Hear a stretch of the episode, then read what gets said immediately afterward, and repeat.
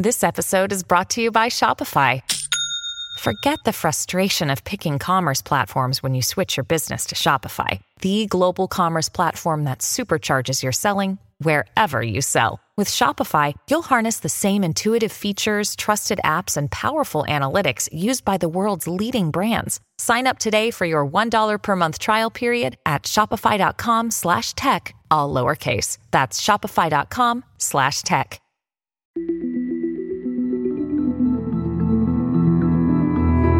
Herzlich willkommen bei Das liebe Geld, der Podcast für Geldanlage und Vermögensaufbau.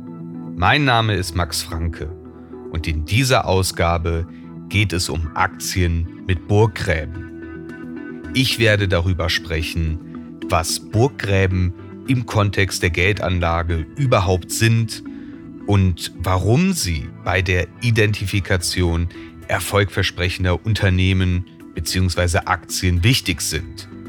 Also wie sie dir als Anlegerin, als Anleger bei der Geldanlage helfen können.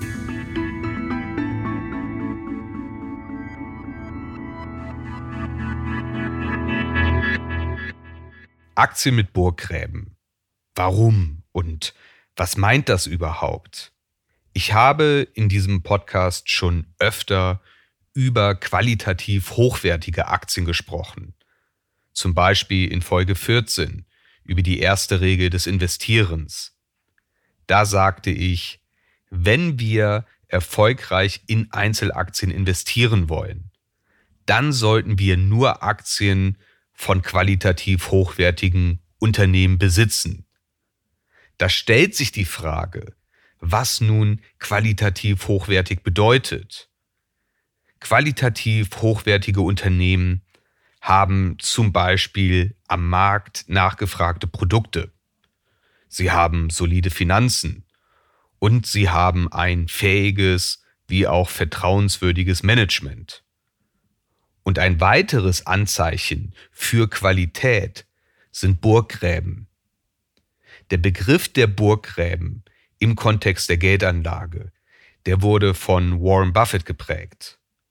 Mit Burggräben meint er Wettbewerbsvorteile, mit denen ein Unternehmen im Markt wettbewerbsfähig ist und es auch bleibt, um langfristig seine Gewinne und seine Marktanteile zu schützen.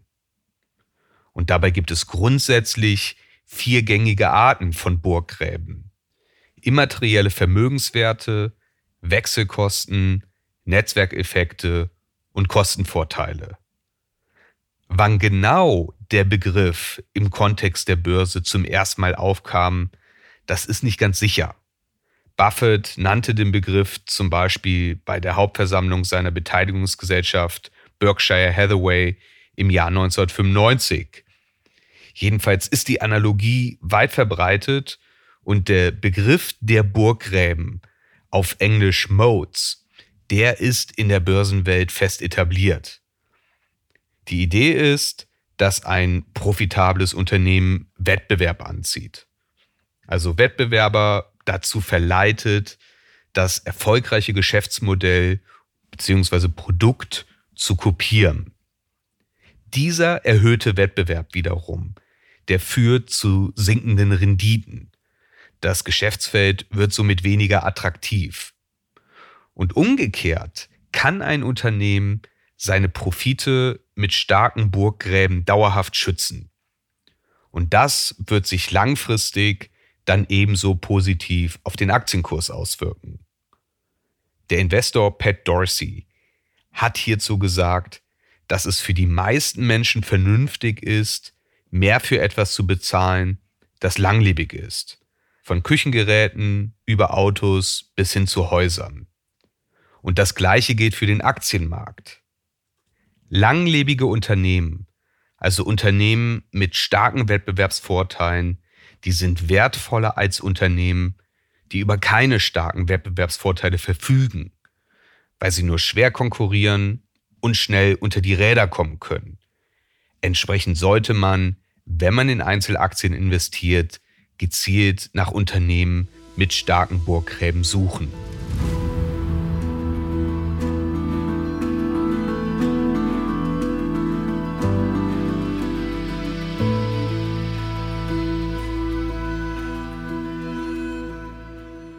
Kommen wir zu den verschiedenen Arten der Burggräben. Da wären zunächst die immateriellen Vermögenswerte. Das sind zum Beispiel Marken oder Patente und Lizenzen. Patente können, zumindest für eine gewisse Zeit, Wettbewerber daran hindern, bestimmte Produkte zu verkaufen oder eine Technologie zu nutzen. Lizenzen können unter Umständen sogar per Gesetz Wettbewerb fernhalten. Und starke Marken schaffen Vertrauen und sie verringern die Suchkosten für die Kunden. Ein Beispiel für niedrige Suchkosten durch eine Marke wäre, du brauchst eine Gesichtscreme.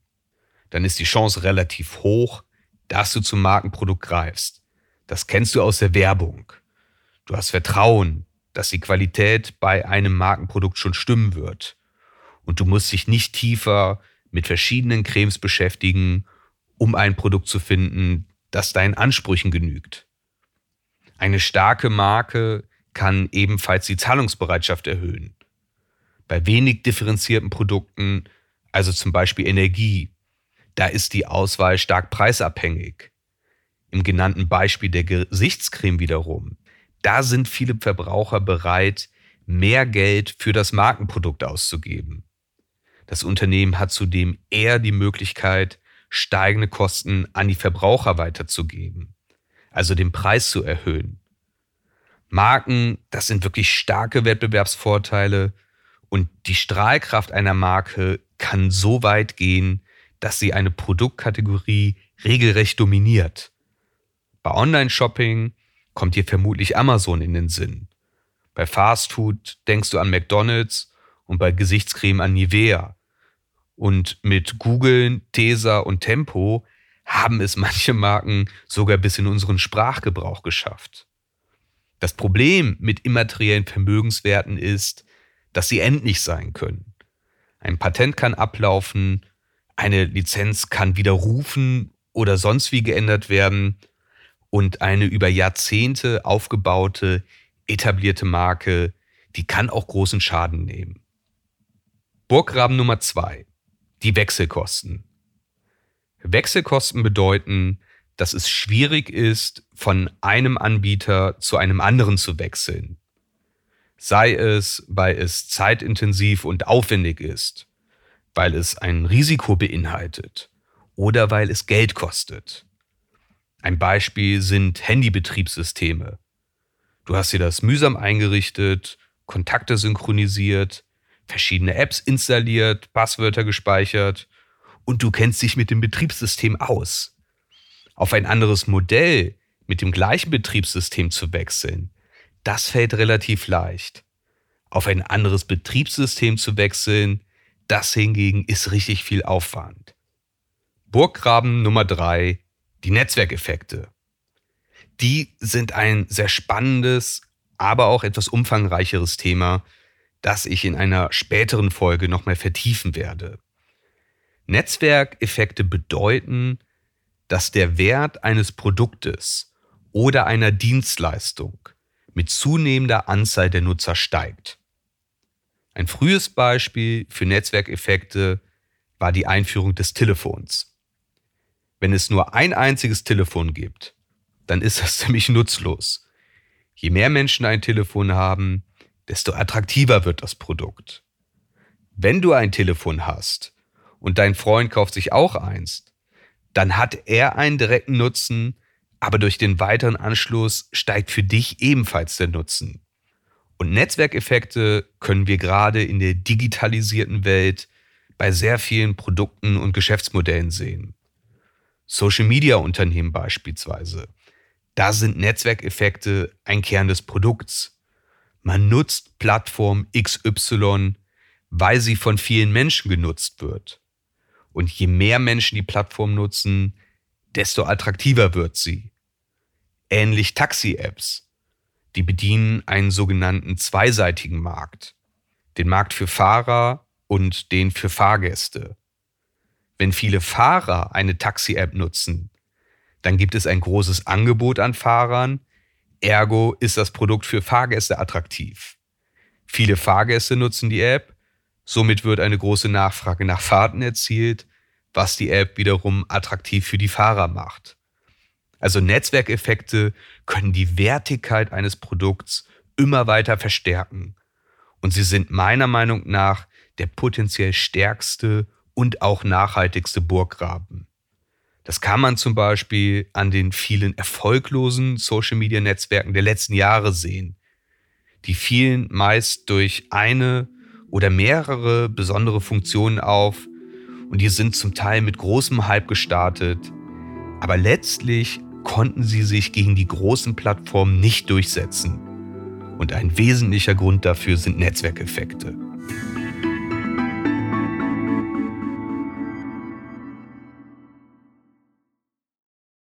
Während die bereits genannten Burggräben dabei helfen können, Wettbewerber auf Abstand zu halten und dadurch den Preis zu kontrollieren, zielt Burggraben Nummer 4, die Kostenvorteile, wie der Name bereits vermuten lässt, auf die Kosten des Unternehmens. Kostenvorteile entstehen immer dann, wenn ein Unternehmen strukturell und dauerhaft niedrigere Kosten hat als seine Wettbewerber. Das ist nicht zu verwechseln mit niedrigen Preisen. Wenn ein Unternehmen Kostenvorteile hat, dann kann es günstigere Preise als der Wettbewerb anbieten. Das macht es aber nicht unbedingt. Kostenvorteile kann man oft sehen, wenn ein Unternehmen etwas grundsätzlich anders macht. Oder auch, wenn ein neues Unternehmen bestehende Strukturen hinterfragt. Ein Beispiel der letzten Jahre sind Billigflieger. Es gibt verschiedene Gründe, wie billig Airlines ihre Kostenvorteile realisieren. Sie haben beispielsweise das Produkt Flug filetiert. Bis dahin kaufte man ein Ticket für eine bestimmte Reiseklasse, also Economy oder Business Class, rundum sorglos. Bei Billig Airlines, da kauft man in der einfachen Variante nur die Transportleistung, also den Flug. Alles weitere, Verpflegung, Sitzplatzauswahl oder Gepäck, das muss man extra bezahlen.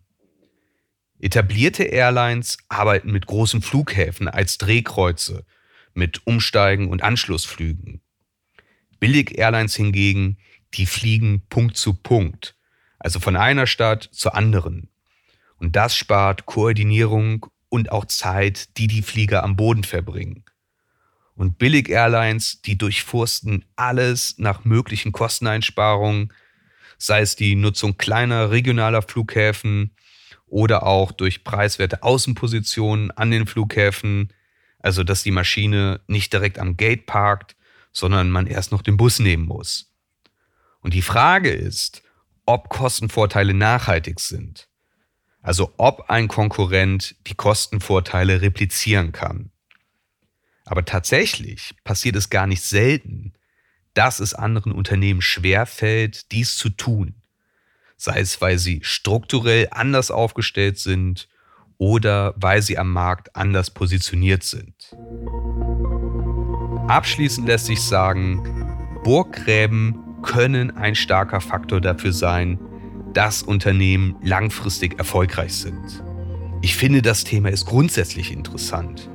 Also zum Beispiel, dass man sich bei verschiedenen Unternehmen die Frage stellt, ob sie Burggräben haben und wie nachhaltig diese sind. Und wenn du in Einzelaktien investierst, dann solltest du dich meiner Meinung nach unbedingt mit Burggräben beschäftigen. Zur Wahrheit gehört ebenfalls, dass nicht alles, was wie ein Burggraben aussieht, auch einer ist. Ein großer Marktanteil, der ist gut.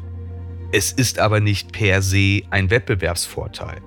Es gab viele marktbeherrschende Unternehmen, die von kleinen angreifenden Unternehmen in Schwierigkeiten gebracht wurden, eben weil sie keinen starken Burggraben hatten. Das gleiche gilt für die Größe eines Unternehmens. Größe kann hilfreich sein, um im Wettbewerb zu bestehen, muss es aber nicht. Ein Beispiel ist Nokia. Die Firma war der absolute Weltmarktführer bei Handys und scheinbar unangreifbar. Und dann hat Apple mit dem iPhone den Markt komplett revolutioniert. Heute gibt es Nokia noch, aber für Handys sind sie bedeutungslos. Auch ein technologischer Vorsprung, der mag im Wettbewerb helfen. Er ist aber oft nicht nachhaltig. Viele Technologien stehen perspektivisch auch der Konkurrenz zur Verfügung oder sie werden durch neue Innovationen abgelöst. Und besonders angesagte Produkte, die können einem Unternehmen kurzfristig ordentliche Gewinne bringen. Das ist aber oft nicht auf Dauer, weil der Wettbewerb nicht schläft und ähnliche Produkte auf den Markt bringt oder weil sich die Moden ändern. Überhaupt ist das eine spannende Frage. Wie nachhaltig ist ein Bohrgraben, ein Wettbewerbsvorteil denn überhaupt? Damit werde ich mich in einer späteren Folge nochmal tiefer beschäftigen. Ein besonders fähiges Management, das ist großartig und es kann unter Umständen auch manche Schwäche des Unternehmens wettmachen oder daran arbeiten, dass sich die Burggräben eines Unternehmens verbessern. Es ist aber kein struktureller Wettbewerbsvorteil. Und selbst wenn man ein qualitativ hochwertiges Unternehmen mit starken Burggräben identifiziert hat, sollte man auch die Bewertung des Unternehmens bzw. der Aktie nicht aus den Augen verlieren. Der Preis sollte angemessen sein. Wenn der Preis einer Aktie zu hoch ist, dann handelt es sich nicht um ein gutes Investment. Darüber hatte ich in Folge 41 über Investieren mit dem dreibeinigen Stuhl und in Folge 50 über die Kunst der Unternehmensbewertung gesprochen. Zur Wahrheit gehört ebenfalls, dass nur wenige Investoren qualitativ hochwertige Unternehmen sicher identifizieren können. Deswegen wie so oft in diesem Podcast der Hinweis, ich möchte dir nicht vom Investieren in Einzelaktien abraten. Aber das Investieren in Einzelaktien ist nicht leicht. Sei dir bewusst, dass es für die Mehrheit der Anlegerinnen und Anleger empfehlenswert ist, ihr Geld lieber passiv und breit gestreut zu investieren, als ihr finanzielles Glück im Kauf von Einzelaktien zu suchen.